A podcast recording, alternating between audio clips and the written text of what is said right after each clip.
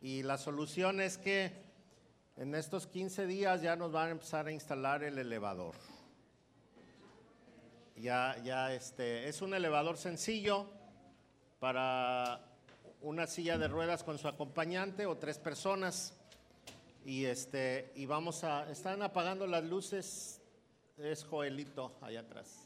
Es, ok, entonces, este, si Dios lo permite, menos de un mes vamos a tener ya el, el elevador. Y la otra es que nuestro aniversario lo íbamos a celebrar 18, 17, 18 y 19 de este mes, porque eh, nosotros cumplimos años como iglesia el día 21 de marzo.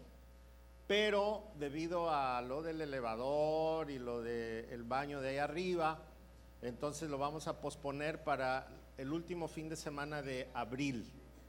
O sea, vamos a festejar el Día del Niño. Sería 28, 29 y 30 de abril. esa semana sería nuestra semana de aniversario.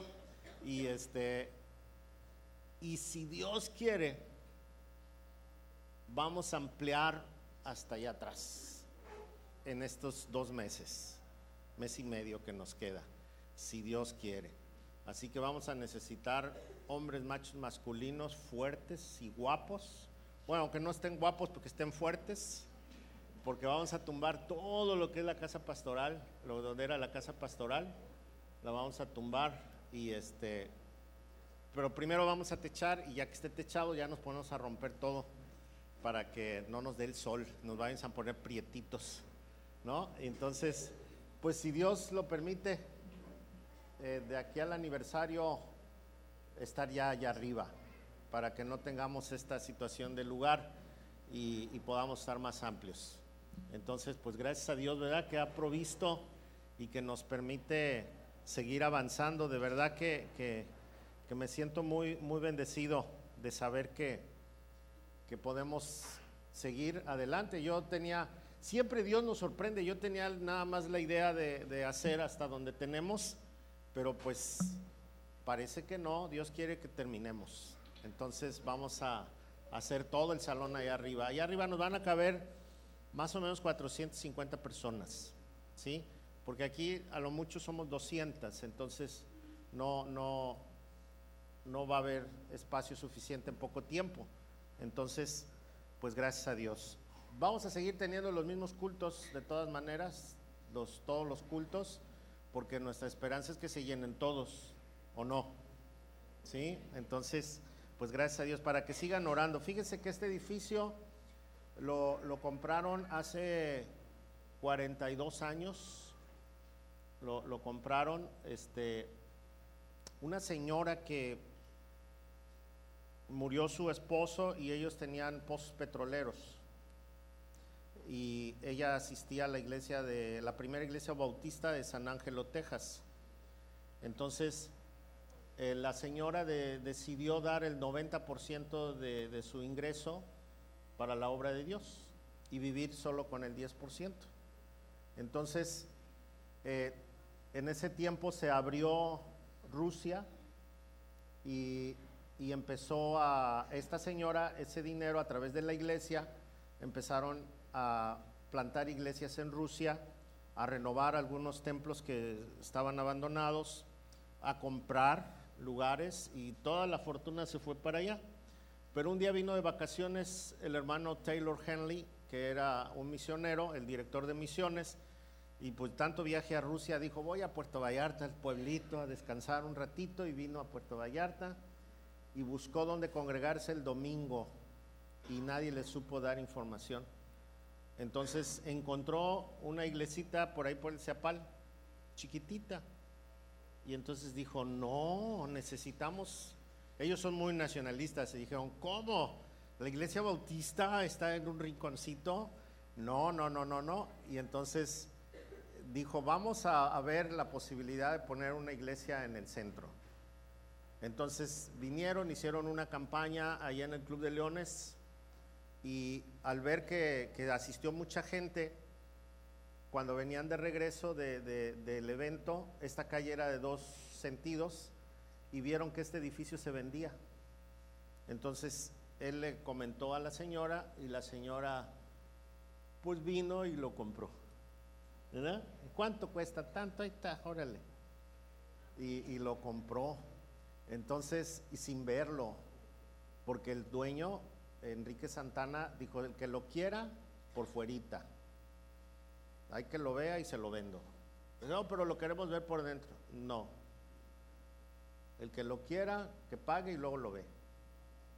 Y pues son bautistas, pero le dieron siete vueltas al edificio y oraron y dijeron, pues sí, sí, y lo pagaron. Y cuando abrieron, resulta que esta había sido la presidencia municipal provisional. Entonces, esta parte de aquí era el salón de cabildo, eh, donde está mi oficina era la oficina del presidente municipal. El salón, a veces me siento el presidente, ¿no? Y allá arriba estaban las oficinas de, del registro civil, estaba obras públicas y, acá abajo eran las oficinas de los regidores y este y así que es un edificio que, que vale la pena conservar.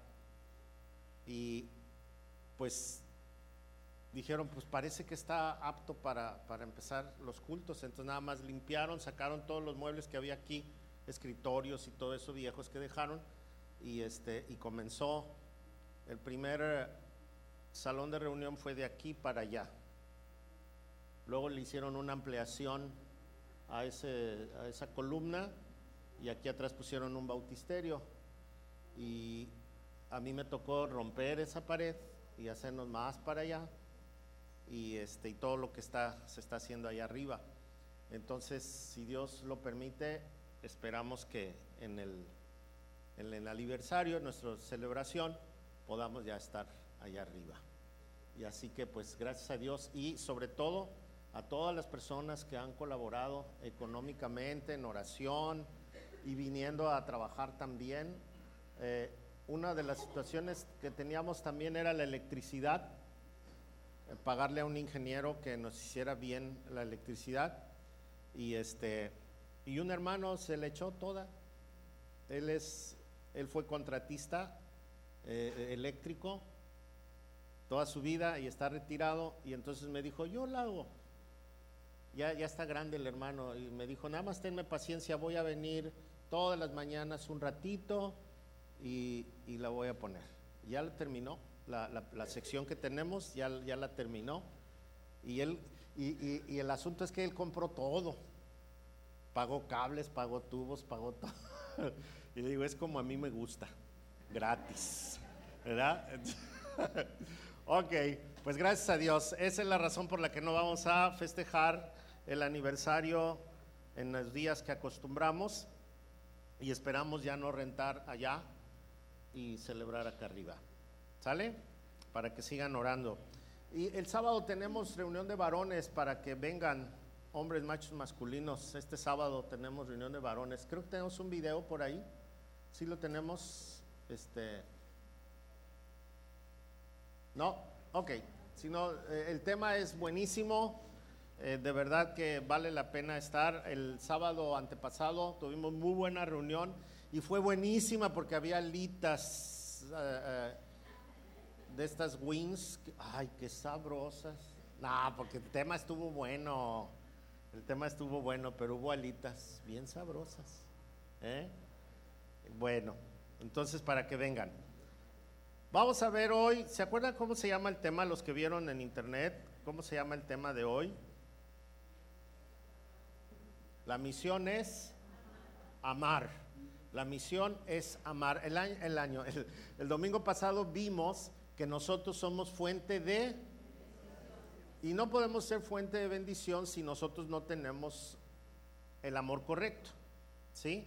Y cuando nosotros tenemos el amor correcto, entonces vamos a hacer factible esta fuente de bendición.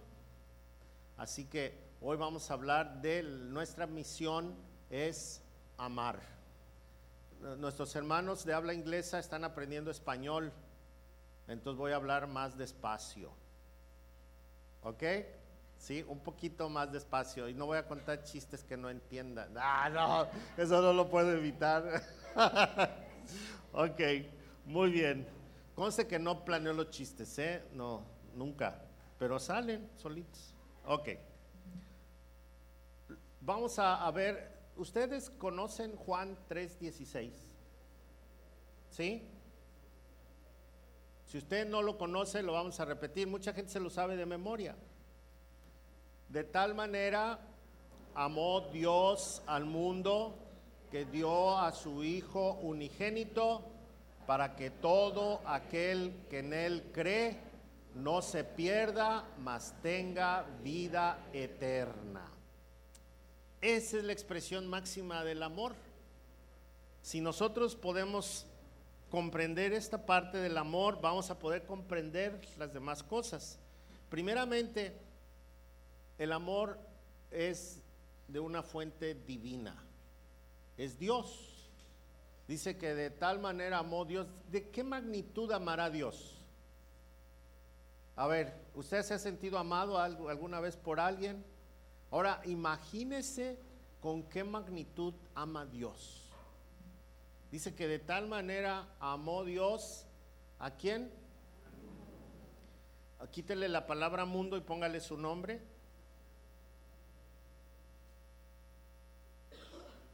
De tal manera amó Dios a Jorge. Uy, mire nomás que necesita uno mucho amor para amar a Jorge. Entonces quiere decir que Dios es misericordioso. Porque si sin su misericordia, yo creo que no me podía amar. Soy tan malo que hasta los chilaquiles se me queman. Entonces Dios, Dios me amó a usted y a mí, porque la palabra mundo es general, pero individual es su nombre. ¿Cómo te llamas? De tal manera amó Dios a Pati. De tal manera amó Dios a Pablo. Leo. Y cuando uno es joven y adolescente necesita una doble porción de amor, ¿verdad? Porque nadie nos comprende. Entonces Dios amó tanto a Leo, ¿verdad? Dios amó tanto a, a Misael. Ya va saliendo de ese pedacito. ¡Pum! Dice, ¿para qué me senté aquí adelante? Bueno, Dios ama tanto, con tanta misericordia, que no merecemos su amor. Creemos que lo merecemos, pero nadie lo merece. Creemos que nos lo ganamos, pero nadie se lo puede ganar. Entonces Dios nos ha amado tanto que ha mostrado su misericordia para nosotros, pero también nuestro Dios es justo, porque no se vale que nos quiera a todos por igual, porque unos son más malos y otros son peor. Entonces, Él es justo porque no mató a ninguno de nosotros, mató a su propio Hijo para pagar como el Cordero de Dios. Entonces pagó por tus pecados, pagó por los míos, pagó por los de los güeros también, y también de los morenos y de todos. Amén. Entonces Dios es justo, pero también nuestro, nuestro Dios eh, es generoso, porque esta invitación es para todos, para todos, el que quiera y el que no, para todos la invitación está abierta.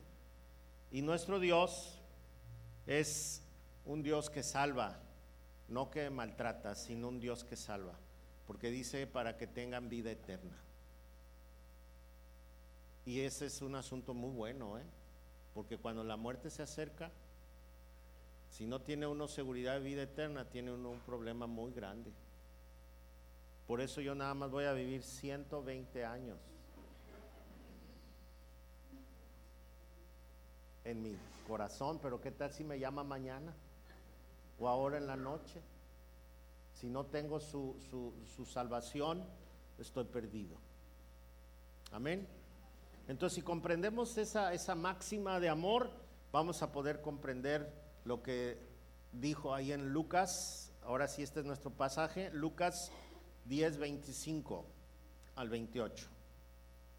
Resulta que, que Jesús había mandado a sus discípulos y a algunos otros a, predicar el Evangelio y regresaron y les fue muy bien y estaban dando cuentas de cómo les había ido y entonces Jesús empezó a predicar y a compartir con la gente que se había reunido ahí, los que estaban entregando cuentas y todo, y, como era normal, siempre había derecho de réplica y había preguntas y había todo, ¿no? Por eso me gustan los miércoles a mí, porque los miércoles este mismo pasaje que estudiamos aquí, lo estudiamos los miércoles y el miércoles podemos preguntar y podemos eh, compartir y platicar y yo puedo preguntar y ya tengo a mis escogidos a los que les pregunto por ahí.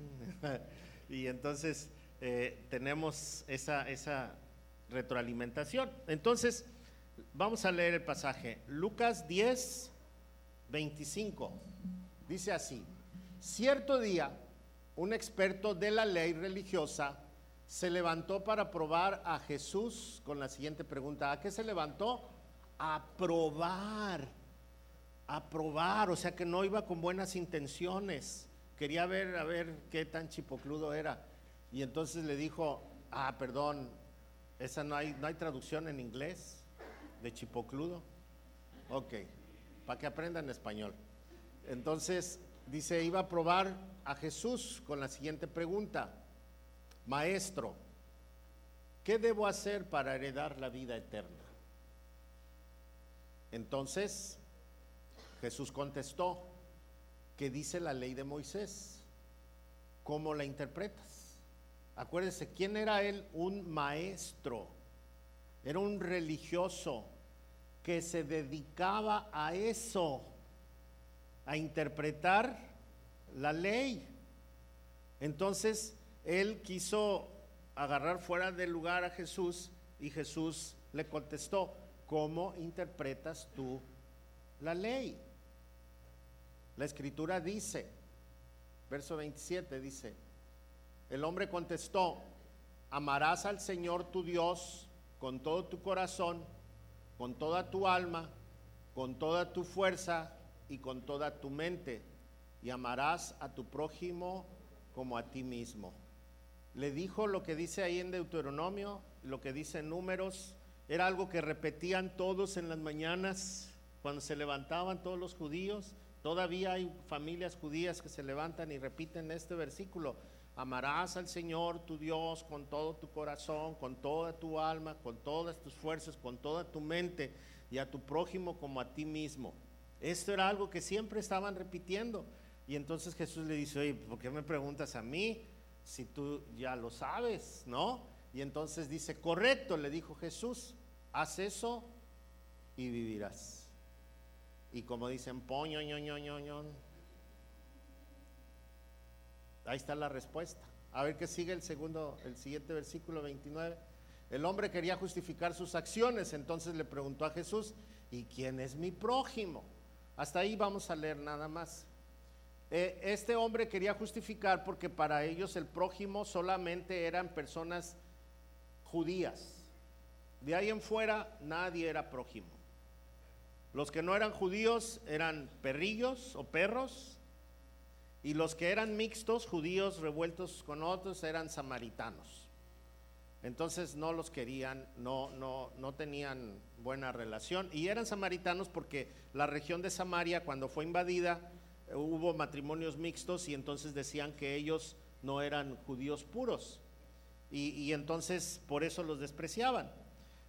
Y pero, pero Jesús no quería concentrarse en esa situación y entonces platica la, parábola del, del, samaritano. Pero no vamos a hablar de la parábola del samaritano, vamos a hablar de esto, de lo que dice la ley. Dice, si haces esto vivirás, pero ¿quién puede hacer eso? Amarás al Señor tu Dios con todo tu corazón, con toda tu alma, con todas tus fuerzas, con toda tu mente. ¿Quién? Esto es muy difícil. No cualquiera lo puede hacer. Necesita a Dios en su vida para poder hacerlo. ¿No? Porque, mire, este hombre, este hombre que se acercó, él, venía con una actitud de presumir, de sobajar, de avergonzar a Jesús. Y, entonces él, él, traía sus propias intenciones. Este, este hombre tenía la ortodoxia o sea, el conocimiento. Tenía la ortodoxia de la doctrina, tenía la ortodoxia del pasaje, sabía muy bien, él lo podía interpretar correctamente, pero no tenía la ortopraxis. La ortopraxis es aquello que se practica, que se aprende de la orto, de, la orto, ya se me lenguó la traba, ortodoxia para llevarla a la ortopraxis. Y a veces me temo que mucha gente en la iglesia es así. Claro, en esta no, pero en otras.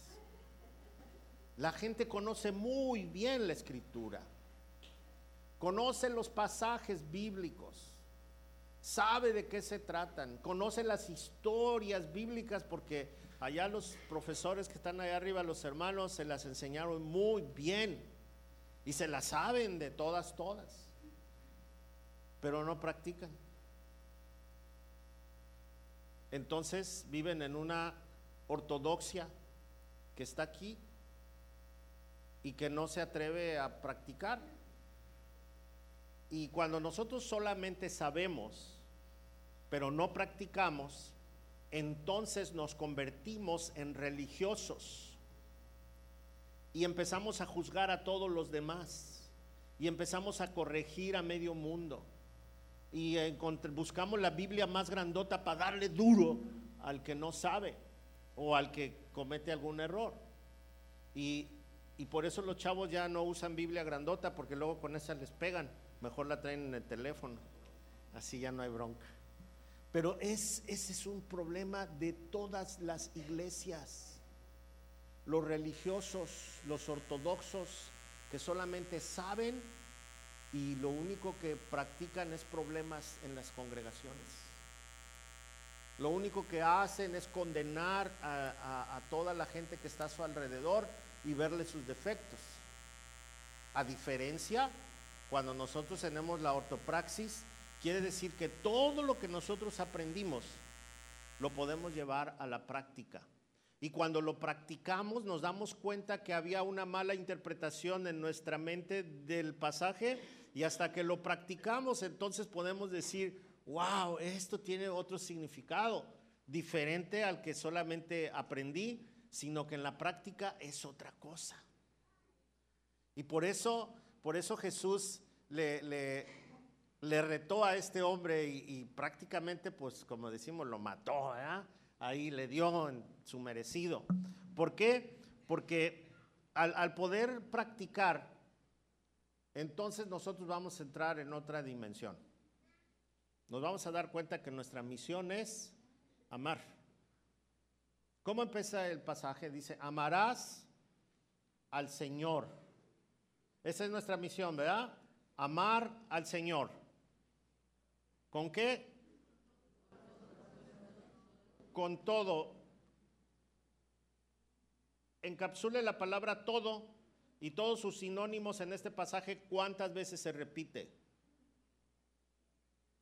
A ver, le voy a ayudar. ¿Cuántas? Cuatro. Cuatro veces se repite. Quiere decir que es muy importante el, con todo, ¿verdad? O con toda. Todo. Ese, ese con todo quiere decir que no hay lugar para más. Quiere decir que es eso y no tiene concesiones. No tiene ningún tipo de concesión. ¿Por qué? Porque Él quiere todo, absolutamente todo. Y lo primero que quiere es que el corazón. Cuando nosotros hablamos del corazón, estamos hablando del centro emocional.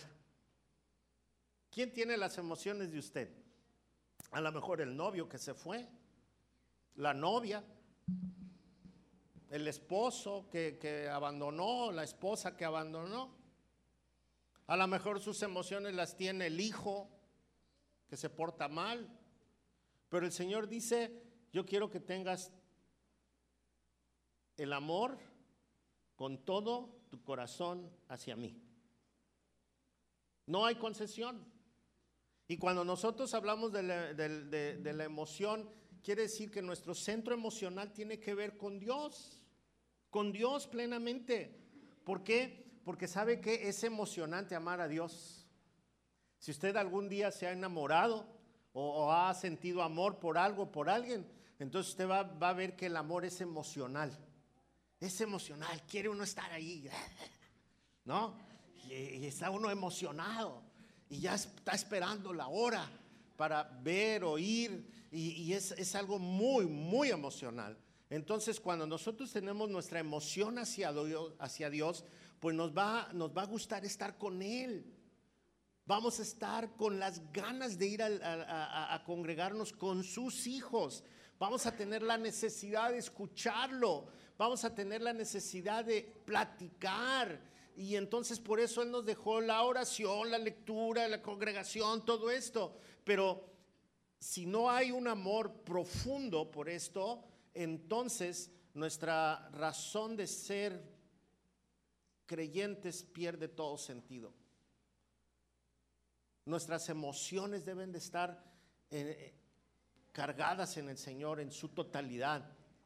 ¿Sabe? Aunque los bautistas en todo el mundo somos así como muy serios y no reímos y estamos calladitos.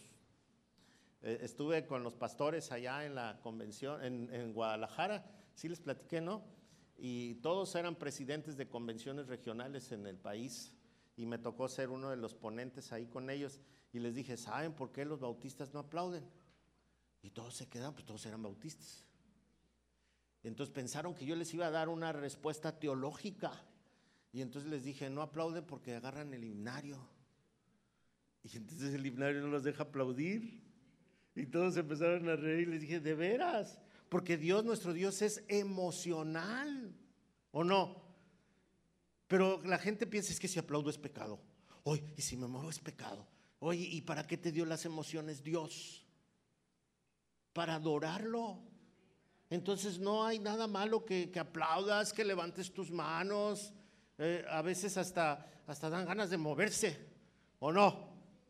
Y luego cuando se ponen guapachosos acá los músicos, más. Pero, pero, pero la verdad es que Dios, Dios, Dios trabaja con nuestras emociones. Nos hace llorar, nos hace reír, nos hace gritar. Cuando estás bendecido, quisieras gritar hasta un amén ahí en la calle, ¿no? Pero nada te impide, solo la vergüenza. Entonces, es Dios. Es Dios. Entonces, mis emociones tienen que estar en las manos de Dios. ¿Sabe por qué? Porque cuando mis emociones están en las manos de Dios, nadie las puede fracturar. Claro. Ah, yo, tengo un lema. La gente puede dañarme, pero no cambiar mi corazón. La gente puede hacerme daño y lastimarme, pero mi corazón nunca lo va a tocar. Porque mi corazón le pertenece a Dios. Y Él es el guarda de mi corazón, porque yo se lo entregué hace muchos años. Entonces, lo demás no importa que si me aman, que si no me aman, no me interesa, a mí me ama Dios. Y Dios tiene mi corazón, entonces Dios es el, que, el que manda ahí. Mire, cuando usted ama a Dios correctamente, cuando todas sus emociones están entregadas a Él, usted con facilidad va a amar a las personas. Con mucha facilidad porque ama al Señor porque ama a Dios Todopoderoso y porque su resguardo está en Él. Y entonces va a poder entregar su corazón a Dios y sus emociones y también va a poder convivir con las personas sin ningún problema. ¿A quién ama a Dios? Dijimos. ¿A quién? A los buenos. A los que se saben la Biblia de memoria. A los que van los domingos a la iglesia porque así pensamos, ay, no he ido a la iglesia, por eso me está castigando Dios, ahí voy a la iglesia. No, es cierto. Uno viene a la iglesia porque está enamorado de Dios. Amén. Porque buscas en Él respuestas, porque Él es nuestro principal tesoro. Entonces, no, no venga a la iglesia para ver qué cambia con Dios, ¿eh? no venga y diga, ya voy a ir a la iglesia, Señor, pero pues acuérdate que necesito un buen trabajo, ¿eh? Y que me paguen mucho y que no haga nada. No, pues cuando está uno ahí con el Señor cambiando, ¿no? Voy a dar ofrenda, pero acuérdate, ¿eh? el aumento, el aumento. Y sí le da aumento, pero de problemas para que se le quite, ¿no? Y, entonces a veces estamos así con Dios, pero cuando nuestra relación con el Señor parte del amor, entonces no me importa lo que pase a mi alrededor, yo estoy en sus brazos. Amén. Voy a disfrutar a la gente. Aun cuando en otro tiempo me dolía la panza, los voy a disfrutar. Voy a disfrutar mi esposo, mi esposa, ya no le voy a ver los defectos. Yo creo que mi esposa me ve con mucho amor y yo también la veo a ella con mucho amor. Y ya no, ya no nos vemos los defectos, aunque los tenemos, ¿no? Mire, me está viendo mi Mailo. Voy a quitar esto para que me vea bien. Ahí iba Chelly, una vez íbamos, íbamos eh, veníamos de viaje y, este, y se nos enfermó mi Mailocita. Entonces venía durmiendo en el camino y ella iba sentada ahí junto a mí, yo venía manejando. Y yo triste porque mi Mailo estaba durmiendo, calladita. Y mi Mailo no es así. Entonces a lo mejor, si yo no tuviera Cristo, diría, ay, qué bueno, que va dormidita, ¿no? bajamos a, almorzar y no quiso bajar a almorzar. Y era barbacoa, con tortillas hechas a mano y salsita, con somén. Y entonces le dijo, le digo, mi Milo, vamos a, desayunar. No, bajen ustedes. Pero no has comido nada, no le hace. Ay, mi Milo. Total, le compramos para al rato que despertara o que se sintiera mejor. Y ya al ratito en el camino empieza, bájale, vas muy rápido. Dije, ya se alivió mi bailó, ya se alivió. Gloria a Dios. Ya tengo hambre. Ah, sí, ya, ya, ya, ya. Eh, hazte a la derecha, hazte a la izquierda. Vas muy rápido, bájale poquito, apúrale. Ya, ya. ¿No? Entonces empiezas, empiezas a, ver a las personas eh, con el amor que nos ve Dios, ¿no? A lo mejor para alguien le molesta. Yo no sé a cuántos les molesta que van manejando y su esposa les va diciendo, vete para allá. El semáforo, el niño, la abuelita, parece la lotería.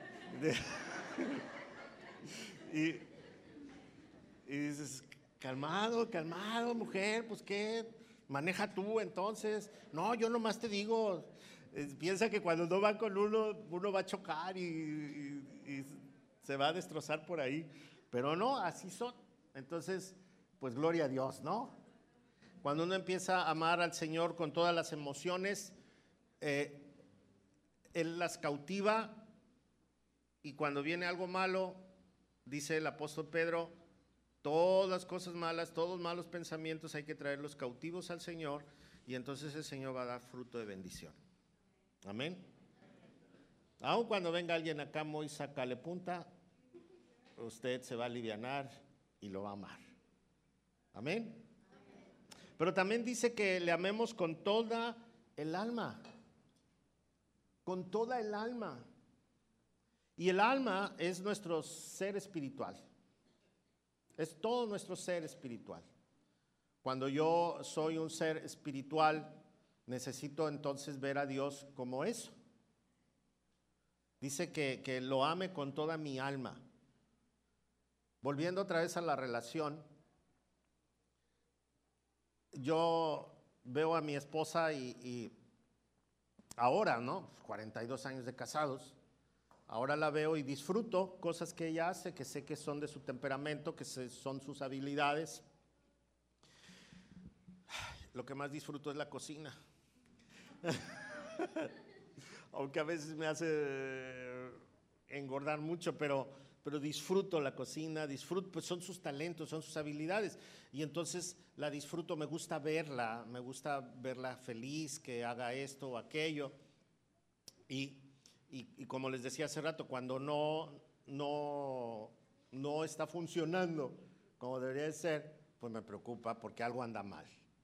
Pero cuando nosotros hablamos de, del alma, entonces yo necesito ver a Dios como lo que Él es. es. un ser espiritual que yo no puedo ver físicamente o como nos vemos nosotros, pero sí puedo ver su obra. Puedo ver sus maravillas. Puedo admirarlo y, pensar en sus atributos. Y, y darme cuenta que algunos atributos comunicables de Él me los dio a mí también. Y entonces yo, yo empiezo a admirar quién es Dios. Si yo no admiro quién es Dios, entonces tampoco lo voy a poder amar. Pero si yo tengo una gran admiración por Dios, entonces va a cambiar mi concepto y mi alma va a estar agradecida. Mire, usted conoce la flor de Nochebuena. ¿Sí? ¿Tú conoces, Damián, la flor de Nochebuena? ¿Sí? Ok. La flor de Nochebuena, ¿sabe cuándo florea? En febrero. La flor de Nochebuena florea en febrero. Si usted va ahorita a Tepic y voltea los cerros, se detiene un ratito y voltea los cerros, va a encontrar ahí ahorita Nochebuenas silvestres. Pero la comercialización hizo que con químicos y preparativos las Nochebuenas dieran en noviembre, a finales de noviembre. Y entonces podemos tener Nochebuena, pero toda esta Nochebuena de, de, noviembre, diciembre, está alterada para que dé su color y sus florecitas bonitas y todo. Más grande de lo normal, hay estas combinaciones. Pero cuando usted deja que esta flor descargue todo aquel químico y la deja, y la planta en dos años va a florear en febrero. Ya no va a volver a florear en noviembre. Así es Dios. Lo que se altera, Dios lo compone. Vuelve a su ciclo porque Dios es perfecto. Y cuando yo puedo verlo a Dios en todas las situaciones, como eh, eh, las lluvias vienen desde el sur y van llegando hasta que nos llegan a nosotros y se van al norte, como este clima tan perfecto que estábamos viviendo en estos días y, salimos y en la mañana hasta vinieron con suétercito, ¿no? Y estamos en marzo. Y, decimos, qué padre, son los últimos días porque esto no va a cambiar, ya dentro de, de, poco va a empezar el calor y eso nadie lo va a detener, ¿o no? Imagínese un julio con frío, pues no, se va a acabar el mundo, ¿no? Porque en julio es el vapor así rico de la lluvia. Ok, ¿cuántas veces usted se ha detenido a admirar a Dios, su justicia, su verdad, su, poderío, eh, sus obras? Usted mismo, nosotros somos obra, obra de Dios, somos obra de sus manos, dice la Escritura, ¿o no? Entonces, cuando yo entiendo esto, cuando lo adoro, cuando le canto, cuando leo su palabra, va a tener otro sentido porque soy un fiel admirador de Dios. Y eso significa que yo lo ame con toda mi alma, que yo ame a Dios con toda mi alma. Soy el más ferviente admirador de Dios cuando yo logro ver todo lo que Él hace. Cuando nosotros admiramos a alguien es porque vemos sus atributos o no. Cuando vemos sus virtudes Ahora, ¿qué defectos tendrá Dios? Ninguno. Entonces yo tengo que aprender a admirarlo, tengo que aprender a ver su grandeza, tengo que aprender a verlo como es. Y entonces yo puedo ser admirador. Mucha gente se acerca a Dios para cuestionarlo, ah, para, para, ponerse más dudas en la cabeza. Pero cuando nosotros lo admiramos, ah, es otra cosa. Lo voy a ver en donde quiera que yo vaya. Lo voy a ver en todo su esplendor. Ahí donde, donde vivo, ahí la gente se puso a tirar basura y, y yo pues regañando y todo y con, con la idea de tener limpio ahí, este, pues mandé, mandé limpiar, quitar toda esa basura y puse unas plantitas y unas palmeras para que ya la gente se le quitara la... Todavía algunos van y echan, pero ya es, es menos y yo lo quito, lo levanto. Y ahí donde limpié, donde era el basurero, ahora hay nidos de guacamayas. Imagínense.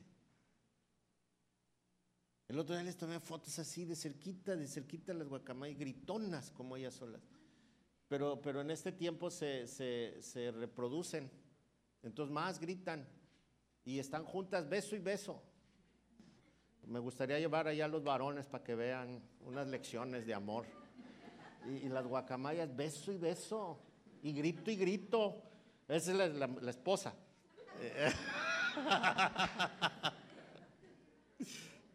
y ellos beso y beso, y la otra guacamaya grite y grite. Eh, por eso los identifiqué. Entonces, eh, eh, entonces, Dios es perfecto. No desaprovecha ninguna oportunidad de mostrarse a nosotros. Así que ame a Dios con toda su alma. Usted es un ser espiritual y ámelo así, con su espíritu. Vea toda su grandeza. Pero también dice que amemos a Dios con qué? Con todas nuestras fuerzas. ¿Usted hace ejercicio? Algunos sí, algunos no. Bueno, nosotros somos el templo del Espíritu Santo. Por lo tanto, estamos obligados a cuidarlo. Estamos obligados a respetarlo. Estamos en una relación con Dios y cuando Él habla de todas mis fuerzas, quiere decir que, que mi cuerpo es importante para Él. Mi cuerpo es muy, muy importante. Mi salud es importante para Él. Cuando usted lea el Antiguo Testamento y todas las cosas esas que dice, y no comas esto, y, no le pongas esto a esto, no revuelvas esto con esto, está hablando de salud. Son como recetas de las que ahora quieren para bajar de peso. Ahí están en la Biblia. Haz esto y vivirás, dice. O sea, tenemos que, cuidar nuestra salud. Si, si, enfermamos, tenemos que ir al médico, tenemos que checarnos. Si, si usar todas las alternativas que hay ahora, pero debemos de tener una relación con Dios. ¿Por qué cuido mi cuerpo? Ay, es que me quiero ver más guapo. Ya no se puede. ¿Por qué cuido mi cuerpo? Porque quiero tener salud, salud y agradar a Dios y servirle más. ¿Cómo le voy a servir yo a Dios 120 años si no me cuido? ¿Cómo? No puedo. Pero si me cuido, a lo mejor llego a los 70. Pero me cuido. Es una responsabilidad. Es una responsabilidad que tenemos. ¿Por qué? Porque Dios quiere que le amemos con todas nuestras fuerzas. Quiere que le amemos con todas nuestras fuerzas y nuestras fuerzas vienen de nuestro cuerpo. Y tenemos que estar saludables para servir al Señor. Amén. Yo admiro a, Nachito. Nachito se fue al seminario de 70 años. De 70 años se fue a internar al seminario. Y lo, lo aceptaron y dijeron, nunca habíamos tenido una solicitud de este tipo. Una persona de 70 años que quiera estudiar el seminario, bueno, pues él se inscribió y graduó su básico. Y le damos gracias a Dios por ello. Porque cuando nosotros comprendemos esto, decimos, es que Dios quiere todas mis fuerzas. ¿En qué usamos a veces todas nuestras fuerzas? En otras cosas, cosas banales. Pero cuando nosotros le entregamos todas nuestras fuerzas a Dios, entonces vamos a, a poder ser de bendición. Mi misión es amar, a Dios y amo también mi cuerpo, porque mi cuerpo le pertenece a Dios, porque mi cuerpo es el templo del Espíritu Santo. Entonces yo amo a Dios con mi cuerpo también. No para verme en el espejo, tan ponchado estoy. No, ahí están muchos. Y dice, qué guapo, qué bonita. No, no, no, no, cuídalo para alabar al Señor. Amén. ¿Sí? Gloria a Dios. ¿Y qué más dice?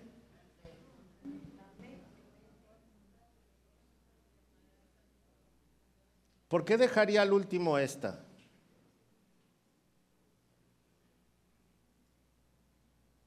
Es la más peligrosa. Es la más peligrosa.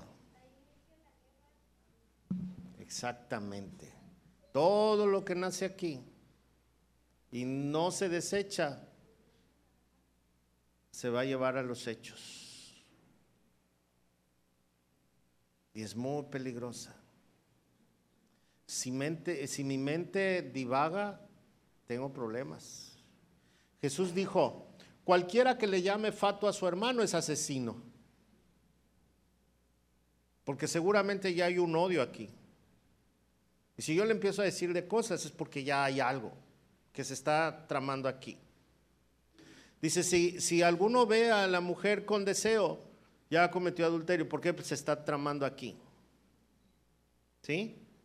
Entonces, cuando nosotros no hemos dedicado nuestra mente a Dios, si no la hemos alimentado de Dios, entonces va a tener un problema muy grande. Va a ser dañado nuestro intelecto. Pero déjeme decirle que si yo amo a Dios con todas mis emociones, si yo admiro a Dios, si, si me recuerdo que mi, mi cuerpo es el, templo del Espíritu Santo, entonces la mente va a estar en otro canal. Va a tener menos distracciones, porque estoy concentrado en lo primero. Y entonces mi intelecto va a, tener, va a ser un intelecto muy similar a lo que Dios quiere. De hecho, Jesús dijo, que nosotros tenemos la mente de Cristo. El apóstol Pablo dice, ustedes tienen la mente de Cristo. Jesús dijo que sus pensamientos los iba a poner en nuestra mente. Entonces, cuando nosotros tenemos esa relación, entonces nos vamos a dar cuenta que nuestra misión es amar como Dios ama. Porque tenemos el amor de Él y nosotros estamos completos en Él, dice el apóstol Pablo. Nosotros no tenemos que buscar en otro lado, ya estamos completos en Él. El problema es que estamos buscando cosas que no debemos de buscar. Estamos buscando donde no hay. Y ya que estamos ahí, queremos salir de ahí, ya no podemos. Porque nuestra mente nos llevó hasta allá. Entonces, e, es un tiempo de valoración. Yo tengo que ver hasta dónde voy a, llegar. Y mire, después de estas instrucciones, Jesús dijo, Ámate a ti mismo. O sea que buena onda Dios, ¿no? Dice, ama al Señor tu Dios con todo tu corazón, con toda tu alma, con todas tus fuerzas, con toda tu mente y a tu prójimo como a ti mismo. O sea, ámate a ti mismo. Cuando te ames a ti, cuando nos amemos nosotros, cuando nos aceptemos como somos, cuando aceptemos que somos una creación de Dios, no importa que nos falte un ojo, que nos falte un dedo, somos una creación de Dios y tiene un propósito con todo esto, entonces vamos a estar contentos. No, no como los motivadores que dicen, vete en el espejo y di, tú eres el campeón, tú eres el mejor, porque va a estar diciendo mentiras, ¿verdad? Entonces tiene que, que decir, yo soy una creación de Dios y yo tengo un propósito. Y Él me equipó para ese propósito. Y en ese propósito, en los dones que me dio y en los talentos que me dio, soy único. Tal vez no sea el mejor, pero soy el, único, soy único. Porque esta combinación de dones y talentos solamente me la dio a mí. Entonces, no importa si mi físico está lastimado, no importa si, si me falta ah, algún sentido, no importa, porque de todas maneras el propósito de Dios no ha cambiado. Y entonces si yo me amo como soy, si me amo como creación de Dios, entonces con mucha facilidad voy a poder dar el otro paso. Amo a Dios, me amo a mí y entonces puedo amar al prójimo. Porque no hay contaminación. Regularmente los defectos que vemos en las demás personas son un reflejo de, nuestros enojos, de nuestros disgustos. Regularmente cuando despreciamos a alguien es envidia la que tenemos a veces por ellos. Quiere decir que hay una enfermedad aquí adentro. Hay una enfermedad que no me permite admirar a los demás. Y entonces cualquiera va a venir y va a destrozar todo mi ser. Andamos buscando donde no debemos buscar. Cuando alguna chavita o un chavito están en la edad de novios, si me llegan a preguntar, porque ahora ya no preguntan, ya nomás le entran y ya. Si me llegan a preguntar, yo les digo, tu garantía es que ames sinceramente a Dios. Si no lo hace, a lo mejor va a cambiar un día y se va a convertir y, después estemos celebrando que ahora por fin se hizo cristiano. Pero las frustraciones y las lágrimas que te arrancan en ese proceso no eran necesarias.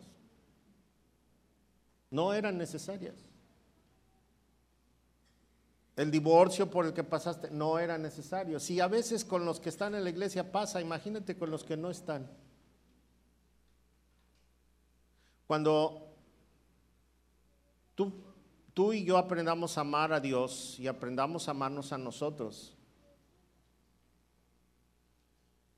ya tenemos un seguro.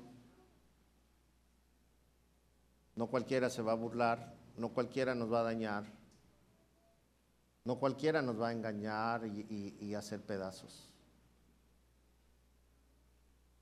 Porque regularmente cometemos los errores por las inseguridades que tenemos.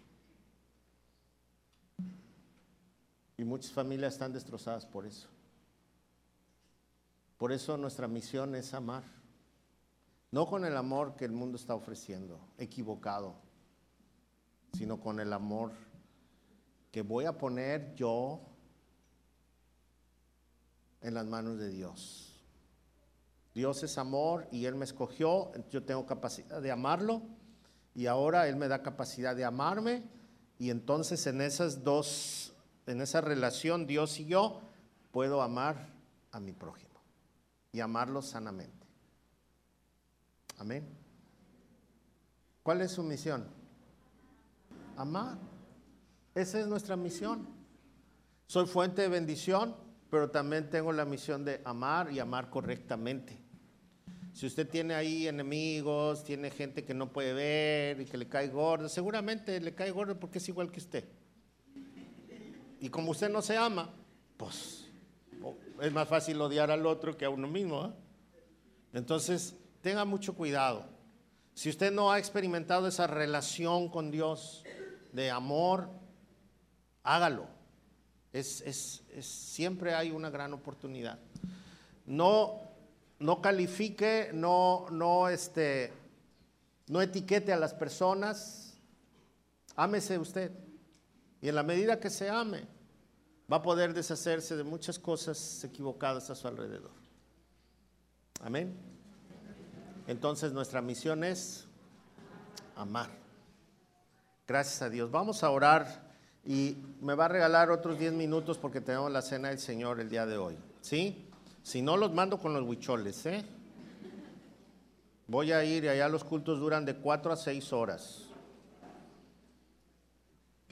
¿Qué prefieren?